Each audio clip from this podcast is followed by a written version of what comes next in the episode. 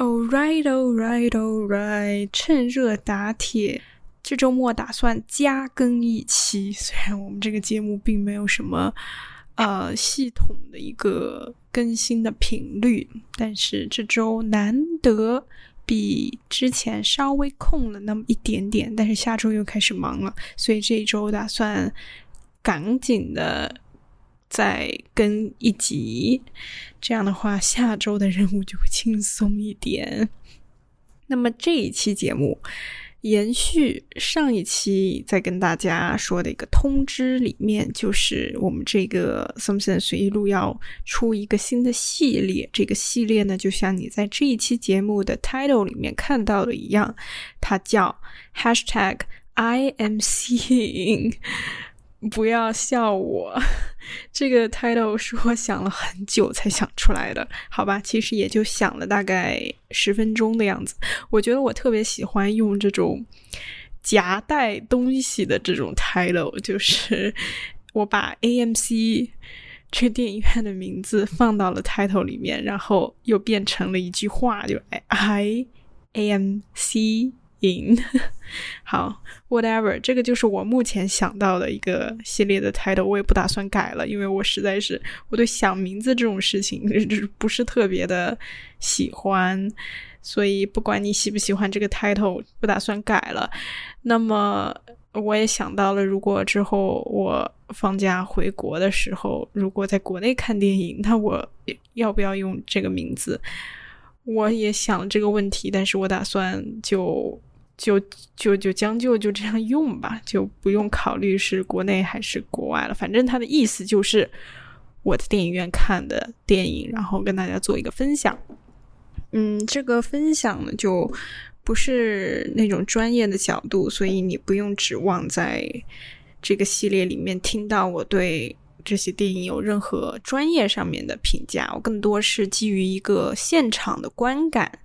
非常即兴的、及时的来跟大家分享我对这个电影的感受，所以这一期节目同样它是一个没有大纲、没有稿子、没有任何准备过的一期节目，以及之后的系列。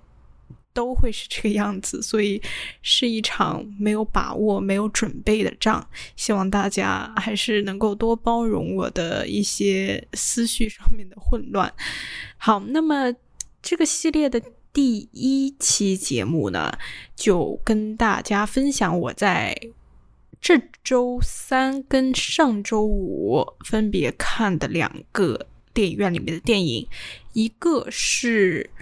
现在非常非常大热的，然后很多引起很多讨论的，讨论度很高的一个 sci-fi 就是 Dune，啊，是加拿大的，来自 Quebec，就是这个法语 state。哦，不对，在加拿大我们叫 province，来自法语 province 的一个说法语的一个导演啊，叫 Denis Villeneuve。I should learn French, probably. 对，应该是这么念的啊，Denis Villeneuve。对，中文叫什么？韦伦维伦纽瓦。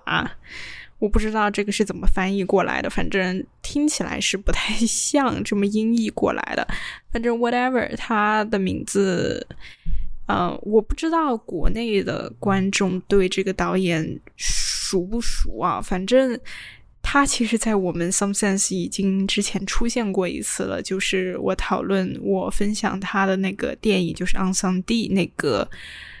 中东的那个那个电影《焦土之城》。对，我想起来，中文叫《焦土之城》。如果你对这个电影或者对 f i l n 有任何兴趣的话，你可以回到那一期节目，我忘了是第几期，反正你可以在我们节目单里面搜索，就可以听那期节目。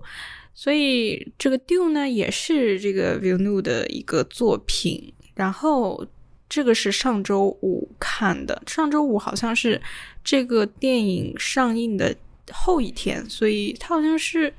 对，好像是后一天，然后我去看的。然后这周三我看的是 Wes Anderson 的《The French Dispatch》，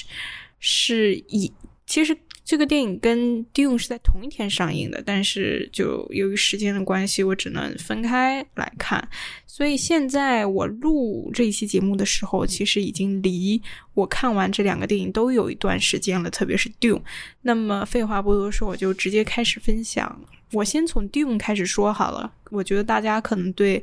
就更加的热情一点。我听说《定》是在国内也已经上映了，是吧？因为我我看到国内也有观众在讨论。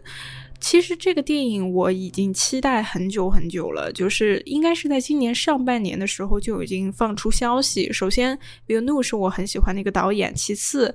嗯，他的这个 cast 真的太过于强大。其实为什么我把这两个电影放在一期说呢？一个就是因为他们是我。呃，最近就最近最近看的两部电影，一个就是因为他们这两个电影的 cast 都是那种认人脸的那种电影，就我把这种电影都分都把它叫成就是认认人脸，就有点像我们国内的这种贺岁片啊，什么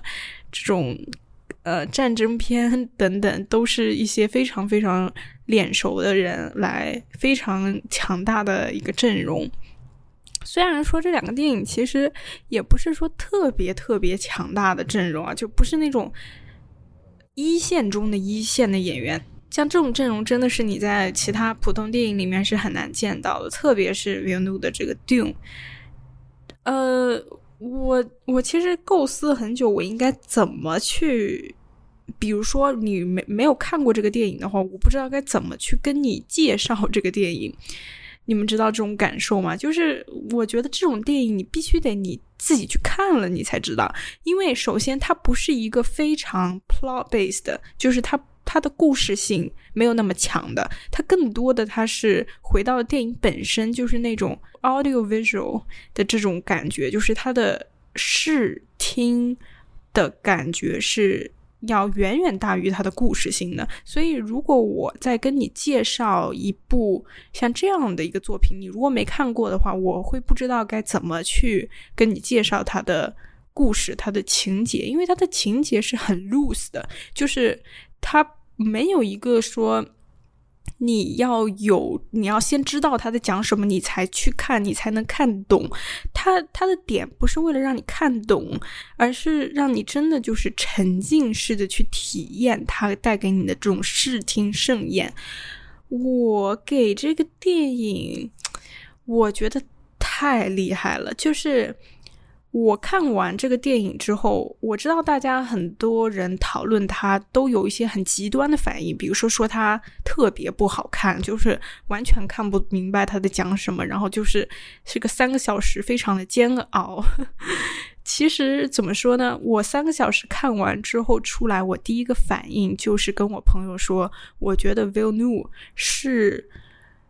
当代导演里面。拍这种自然型的科幻片拍的最好的导演，没有人能拍这样类型的 sci-fi 比 Will Nu 拍的更好。我就是把放话就这么放出来了。什么叫自然型的 sci-fi？这个其实也是我给他定义的。我觉得自然型的 sci-fi 就是像 Dune 或者说他之前拍的那个 Arrival 降临一样，都是这种他很。呃，拍了很多这种大的自然的景观，比如说在《Arrival》里面那个平原啊，那个山，呃，那个天空，那个雾啊，就是这种很多呃天气或者说呃呃气候、自然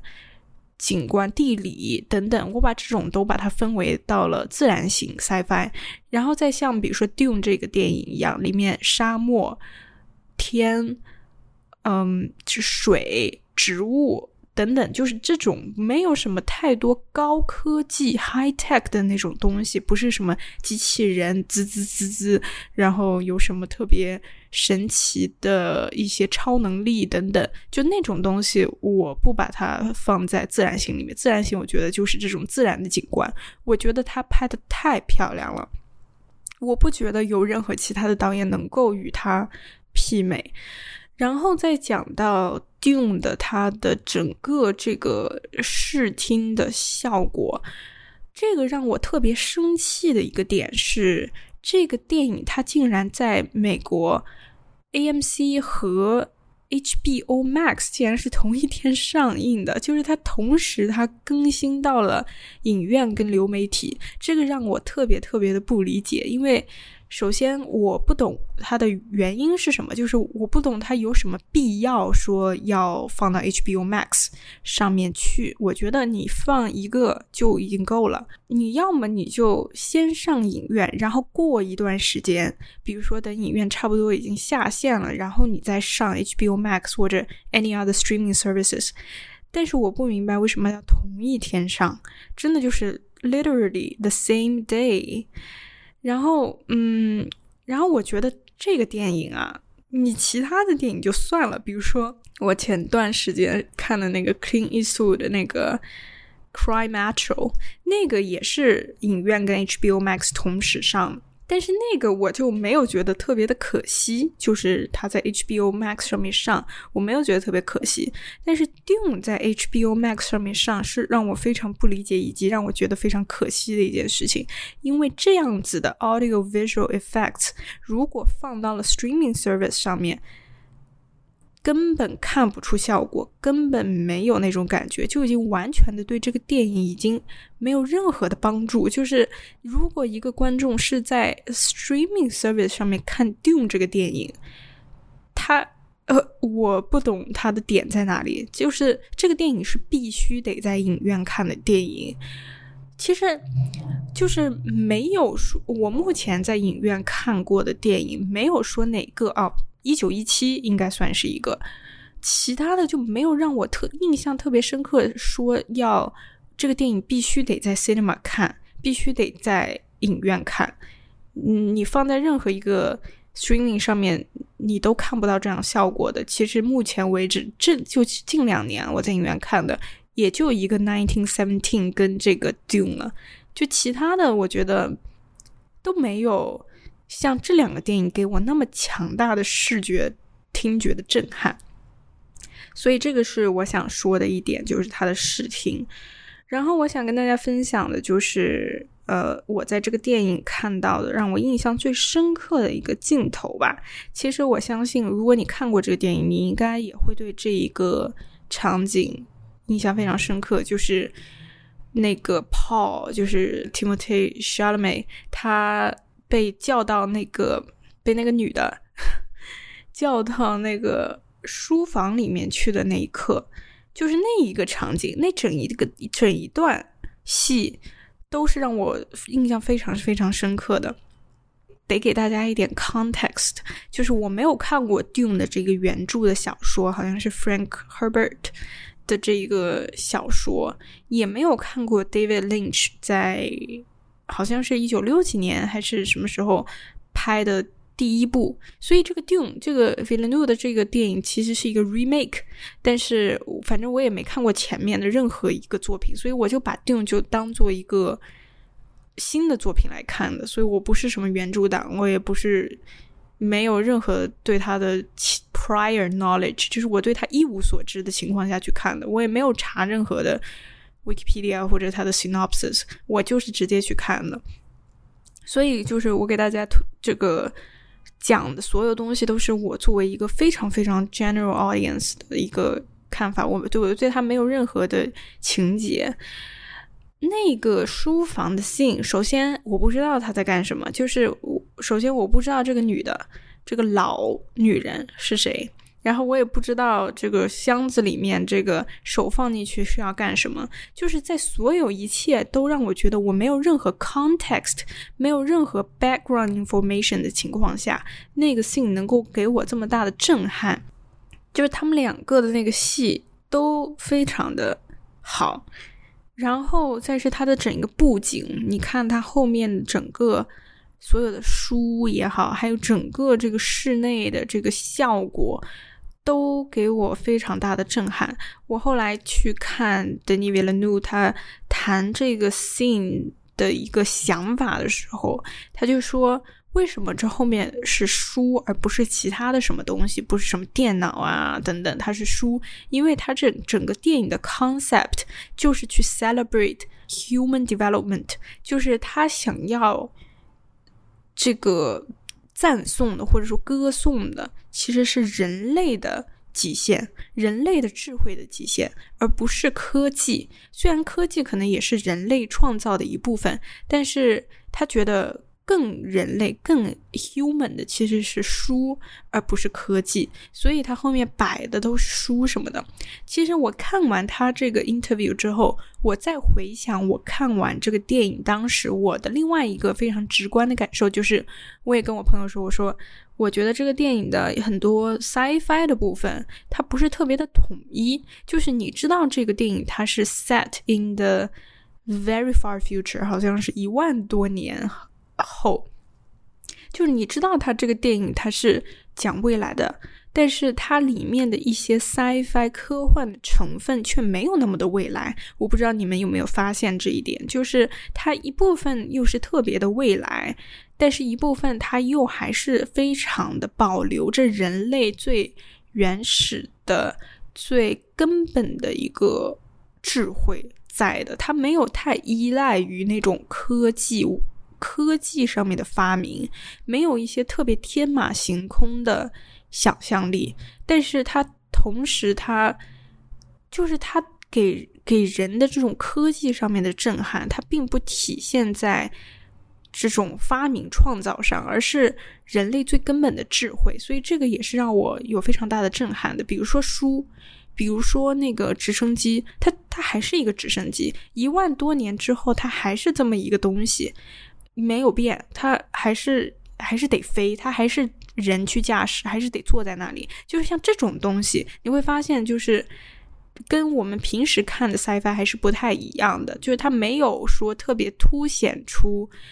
你这个有多么的天才。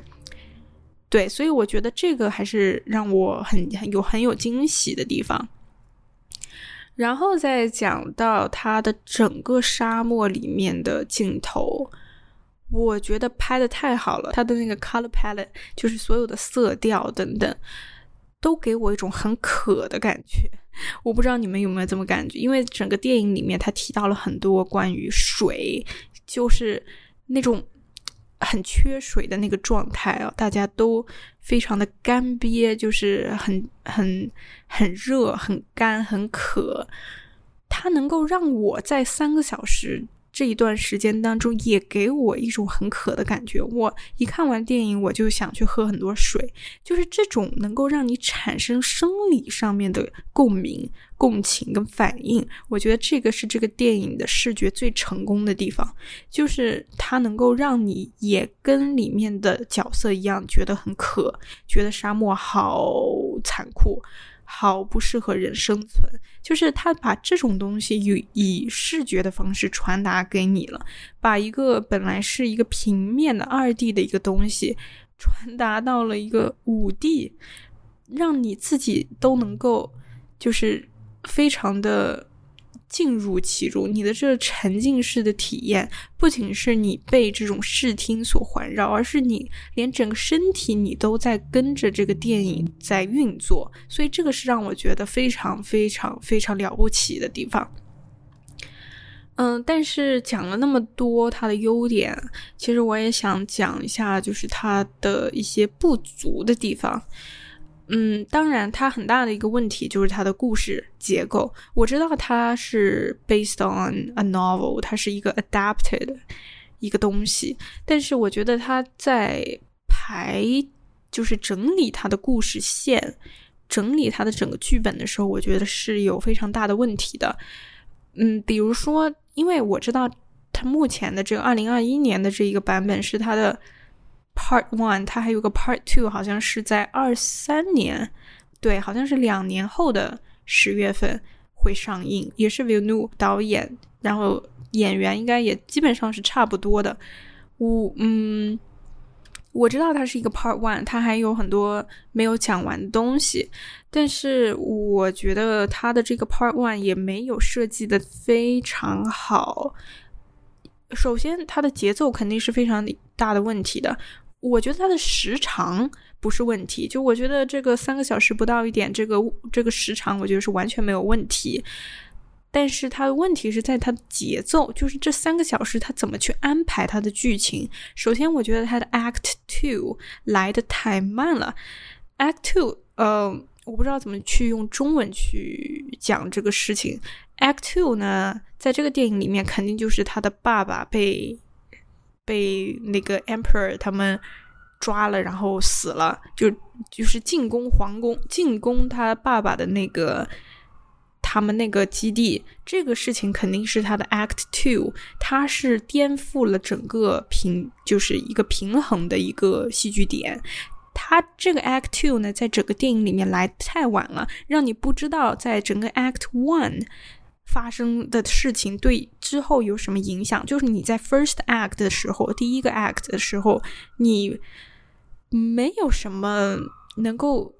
让你特别紧张的点。等到他们进攻他爸爸的宫殿的时候，那个时候已经是很晚了。到那个点了才出现这个事情，是会让观众有疲惫感、有疲劳感的、有无聊感的。然后再是想讲一下，就是他结束的这个点，我也觉得特别的奇怪。我觉得他结束的不好，他应该结束在，呃，就是他跟他妈妈去找沙漠的这个原住民的时候，应该结束在那里。就是说，我们去找他们了，就是那里就可以结束了，不需要在之后有什么跟原住民又杀了一个原住民打架，然后。他们才答应帮你，才跟他们一起走，就不需要这么乱七八糟的东西了。你就可以结束在 OK，我要去找他，然后等到两年之后的 Part Two 出来的时候，再讲他们是怎么。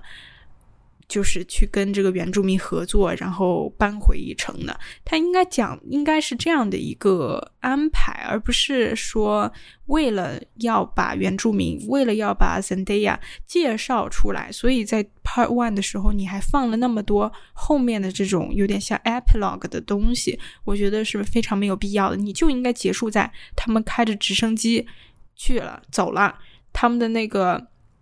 那个侍卫死了。呃，为了保护他们死了，然后他们要踏上去找帮手的路途，我觉得就够了。对，就到那里就 OK 了。我不知道你们是什么想法，反正我是这么想的。我在看整个电影的时候，我觉得那个地方就应该结束了，但是它后面还延长出来了那么多，我觉得可以留到下一个 part 再讲的故事。所以我觉得这个是故事上面的一些毛病。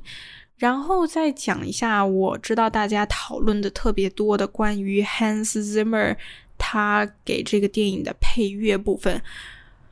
我觉得这个配乐太好了，就是我太喜欢了。我不知道为什么会有观众觉得这个电影像个 MV。我知道你可能想说的是，你觉得音乐也很好，然后画面跟故事不足以。衬托出这个故这个音乐的好，觉得有点像一帧帧画面。就是你可能觉得它的画面拍的很漂亮，但是由于它的故事性的不足，所以导致它一帧帧画面很像是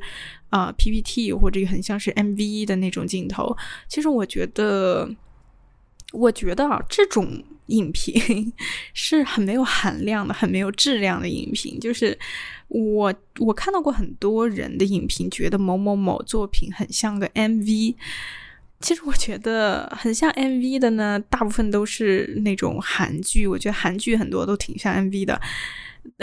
特别是比如说男女主角在那里亲嘴，呃，男女主角在那里看海，在那里牵手逛街，然后这个时候音乐突然响起来，你们知道那种韩剧的 OST 那种感觉。跟 Dune 的感觉完全不一样的，就是 Hans Zimmer 他的这个配乐跟整个画面，它的贴合度是很高的。就是你你为什么会觉得有时候韩剧很像 MV？是你觉得它的这个画面会远远低于它的配乐？就它的画面很没有东西，就就是两个人在那里亲嘴，就是两个人在那里逛街，在那里看风景，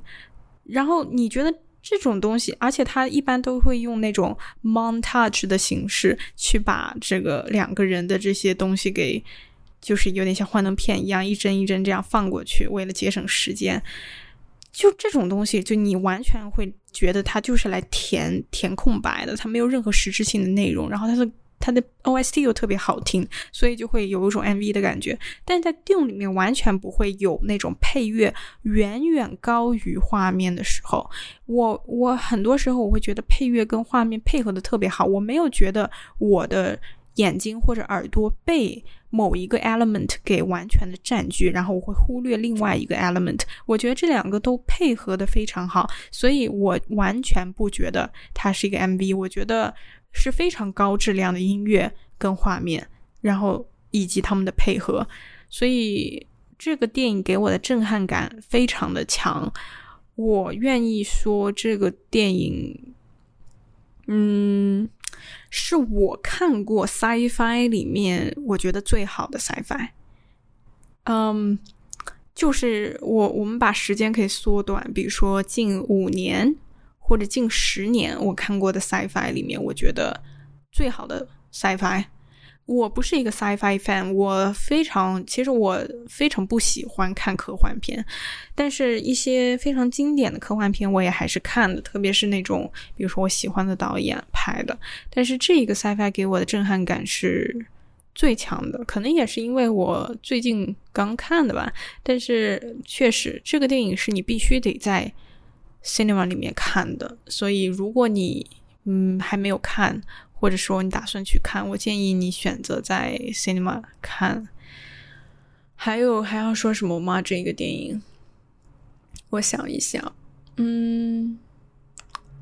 关于 v i l n e u 他的电影啊，我最喜欢的他的电影还是《昂桑蒂》。如果说我们只说科幻片的话，他拍的这个《Arrival》跟《Dune》，我觉得他这两个电影有一个非常大的共同点，就是我在看这两个电影的时候，我都。强烈的感受到了这个导演对科幻、对科学的一种，或者说对未知的一种敬仰之情。就是他是完是以一种非常低姿态去歌颂科幻的。我觉得他是非常真诚的，很很嗯很纯粹的一个导演。就是在他的电影里面，我真的感受到了他。的职业感，就他的职业精神，以及他对科幻的一种非常崇高的敬意，所以他的这种感觉，你也传达到了我这里，传达到了观众这里，所以我在看他的电影里，都是一种震撼感，都是一种很强烈的冲击感，所以非常好的电影，在这里掌声送给这个电影。好，讲完这个 Dune，好像花了很长时间讲 Dune，所以 The French Dispatch 我可能就会简要的概带过啊。嗯，Wes Anderson 今年的这个电影，其实我也期待了很久了，我期待的比 Dune 更久，因为好像这个放出消息应该很早就放出消息了，好像一两年前就放出消息，所以我 等待了特别特别久。可能是因为等待的时间太久，所以感觉有点没有达到期望值的感觉。就是，嗯，我一直非常喜欢 Wes Anderson，他的电影我几乎基本上都看过了。然后，所以 The《French Dispatch》我是必须会去看的，因为我非常喜欢这个导演。首先，我还是得说，就是我不是一个 comedy fan。而且我非常不喜欢 comedy，所以今天讲的这两个电影，他们的本质、他们的题材都不是我会喜欢的题材。我不是一个 sci-fi fan，我也不是一个 comedy fan。但是这两个导，就是这两个作品，或者说 Wes Anderson to be specific，都是是让我觉得我觉得最好的 comedy director。嗯，他的 comedy 是我非常能接受的 comedy。嗯，怎么说这个电影呢？它里面还是有很多的大牌。这个小伙子他今年很火呀，感觉他的那个长相真的还挺有特点的，而且他是一个 typecast，等于说就是像这种比较贵族气息的，或者说稍微就是那种书生气很强的这种很忧郁气质的年轻男孩子的形象，他绝对是一个 typecast。但其实我是不是对他的形象有特别大的呃吸引啊？就是我觉我我觉得他的骨架有点小，所以很多衣服什么的有点撑不起来。当然，他在他的这个 typecast 里面是形象是非常成功的。好，这个先不多说，还是讲电影吧。这个电影它是还是 Wes Anderson 非常惯用的一些技巧，比如说他的演员用的很多都是他以前合作过很多次的演员。他的电影最标志性的东西就是他的 production design，就是他的所有。布景啊，服装啊，道具啊，颜色啊，就是所有这个画面感的东西都很强，以及他的演员，他有一个定型的一个表演的模式。我不知道你们有没有发现，就是他的演员很多，你都会觉得他们都是一批演员，就是非常的像他的每个电影里面的表演。就是会有很多那种静止的镜头，有点那种定格的镜头的感觉。就是他的演员的表演不是那种流畅生活型的，而是那种非常有戏剧感的，然后非常有节奏感的，有很多停顿的，有很多等待的那种表演。所以还是一个非常有他 signature 的东西，一看就是一个 Wes Anderson film。嗯，那么除了这个个人风格特点，再讲一下他的这个电影的故事线。它是分为好几个小故事。它其实我后来看他的这个整个制作的 background，就是是表达他对 The New Yorker 的一个一个喜爱，就是他讲的这个 The French Dispatch 就是一个新闻编辑室的一些故事。然后里面的故事都是由应该是由 The New Yorker 他的一些文章给改编出来的吧，好像是。反正他讲的就是一个新闻编辑室里面的一些故事，所以它很多都是分为了一个小故事来进行讲、进行叙事的。怎么说呢？其实我觉得它每个小故事都可以把它延伸成一个长篇。我不是很喜欢这种片段型的。故事结构我觉得太没有连接感了，因为它每个故事其实都是 individual 的，它没有一个情感上面的一个联系在里面。你应该用一种一种东西去把每个小故事给连在一起，而不是这么断的、这么分层、这么明显的一些分段结构。所以这个会让我觉得有像的有很多故事，我都会觉得。还没有结束，就是我还想看更多关于这个故事，你会怎么去改动，怎么去把它扩充、丰富它，而不是说就是一下就结束了，一段一段一段这样子。我我其实最喜欢的一个故事就是它的第一个故事吧，第一个长故事就是。那个 artist 在监狱里的那个 artist 那个故事，我特别喜欢那个。我其实一直，我其实整个电影我都想看那个故事，因为后面的那个故事，我其实觉得就没有这个故事那么有意思。首先，这个 artist 给我很多艾薇薇的感觉，我不知道 那个允不允许我讲艾薇薇，但我们这个节目的宗旨就是只谈艺术，不谈政治，所以还是。讲吧，就是这个 artist，就是不管从他的形象以及他的创作，因为这个 artist 也是一个就是 contemporary artist，就是当代艺术嘛，他的艺术跟艾薇薇也是很像的，然后形象也跟艾薇薇很像，在监狱的整个这个感觉，一个 prisoner artist 也跟艾薇薇的本身的身份很像，所以这个 artist 直接就是给我一个艾薇薇的感觉。然后就是这个 artist，就是在监狱里，他有一个 muse，就是他是嗯一个女狱警。这个女狱警是那个《零零七 No Time to Die》里面那个女主对那个演员，所以 这个给我一种穿越的感觉。这个女主就是他的 muse，就是他会给他画那种 nude，就是。那种裸模的 painting，然后去拿给别人去卖，然后对，反正就大概这样的一个故事，挺搞笑的。那个故事是我觉得所有这个电影里面其他故事里面就是最搞笑的一个。嗯，然后我最喜欢的一个，他这个电影这一个段落也很明显是 Wes Anderson 他花心思花的最多的一个，因为他故事非常的完整，然后也有自己想表达点在里面。第二个故事好像就是那个 Francis 呃 McDormand 跟 Timothy Chalamet 他们一起演的那个关于。那个叫什么《Chessboard Revolution》是吧？就是 s h a l a m e 他是一个下国际象棋的一个一个年轻人，然后 McDormand 是这个新闻编辑室的一个编辑，一个作家，然后他们两个的一些故事，其实那个我就觉得意义不是特别大，虽然也挺逗的，就是还挺幽默、挺搞笑的，但是最后一个故事就是那个。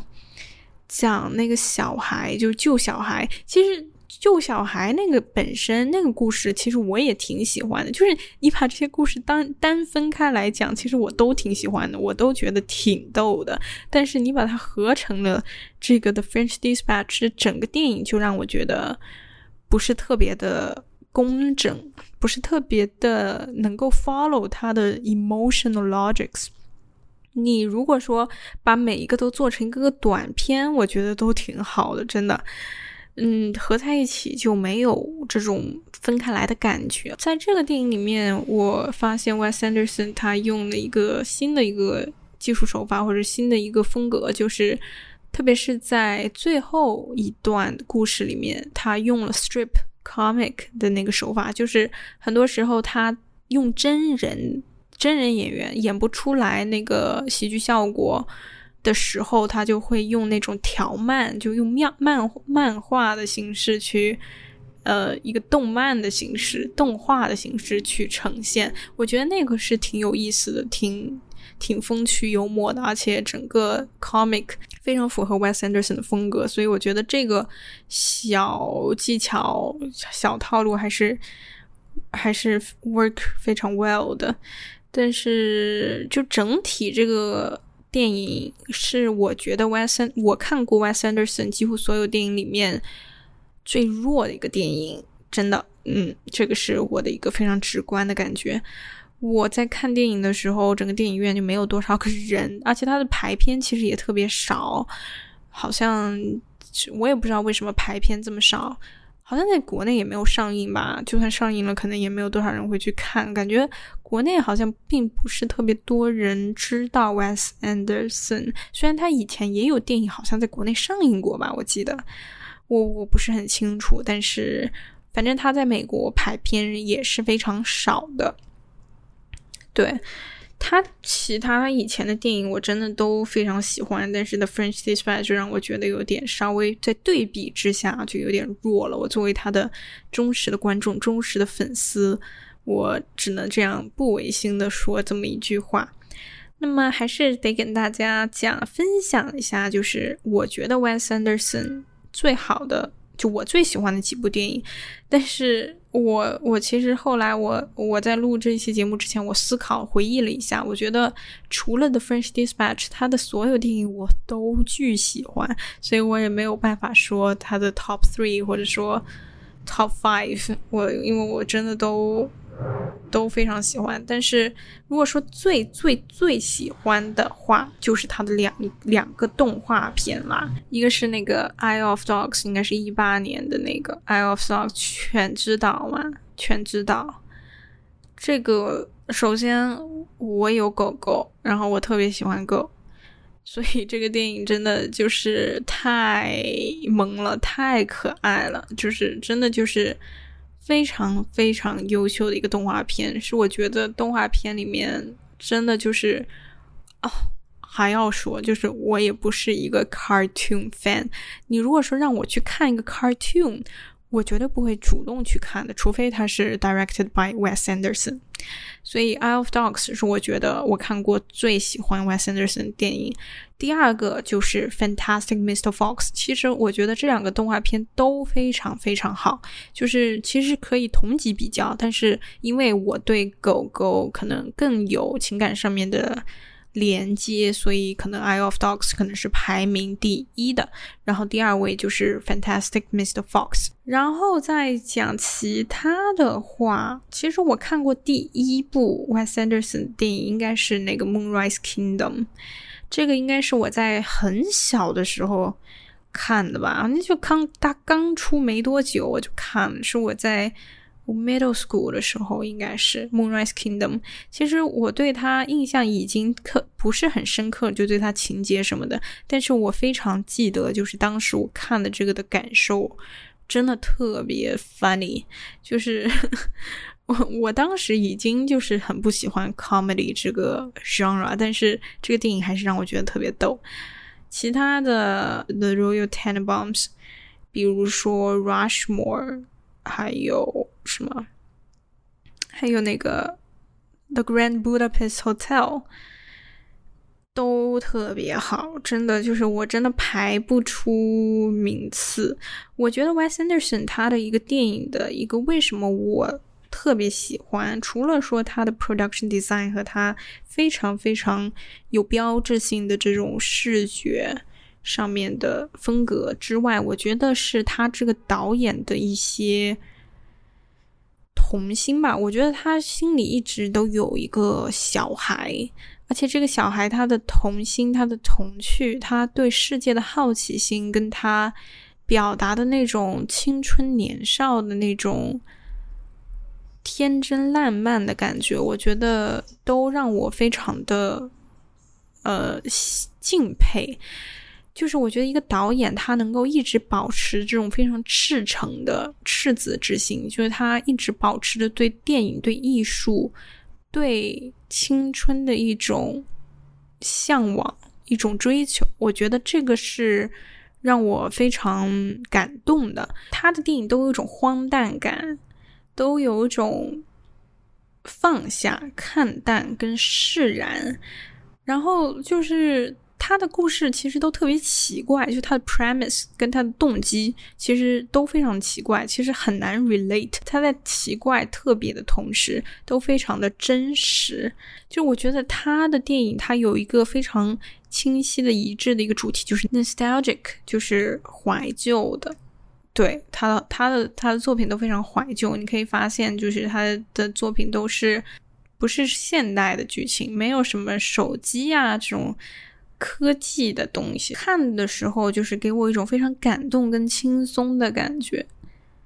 非常就是他的故事都很小，他不是那种 high concept，不是什么高概念，他用小故事去传达大智慧，然后诉说这种人生百态，所以我觉得这个是我觉得 Wes Anderson 一个非常厉害的地方，所以这个是我喜欢 Wes Anderson 的原因。那么今天这个 I'm seeing 的。第一集就跟大家分享的是这两个电影，之后我会慢慢的更新，就是我在上个月，包括在看这两个电影之前看在电影院看的一些电影，因为这个电影这个系列是新出的嘛，所以就得把从八月份到现在，从我回美国到现在看的电影都先简要的去把它回顾一遍，然后之后再是。比较及时的一个更新，就是我当周看电影，我就会当周更新，而不会像现在这样，就是隔一段时间再更新，因为这样的话就没有那种非常及时的那种感觉跟大家分享了。好，那么今天又说了很长时间，天呐，我发现这种把两个电影放在一集说就有点太多了，感觉有点太赶了。感觉有好多东西都还没说到，但是又感觉说了很多。好，那么这个就是 I'm seeing 这个系列的大致的一个感觉。哦，对了，上一集出了之后，就有听众跟我反馈说音质不是特别的好，然后我也发现了这一点，所以这一期节目是有一个改动跟。跟跟这个升级的，所以希望这一期节目的音质稍微好一点。但是如果有任何对节目的问题，或者说你有事情要跟我反馈的话，都非常欢迎你的 input。希望大家多多告诉我关于你们的感想。好，那么这个就是这一期节目，我们下期见，拜拜。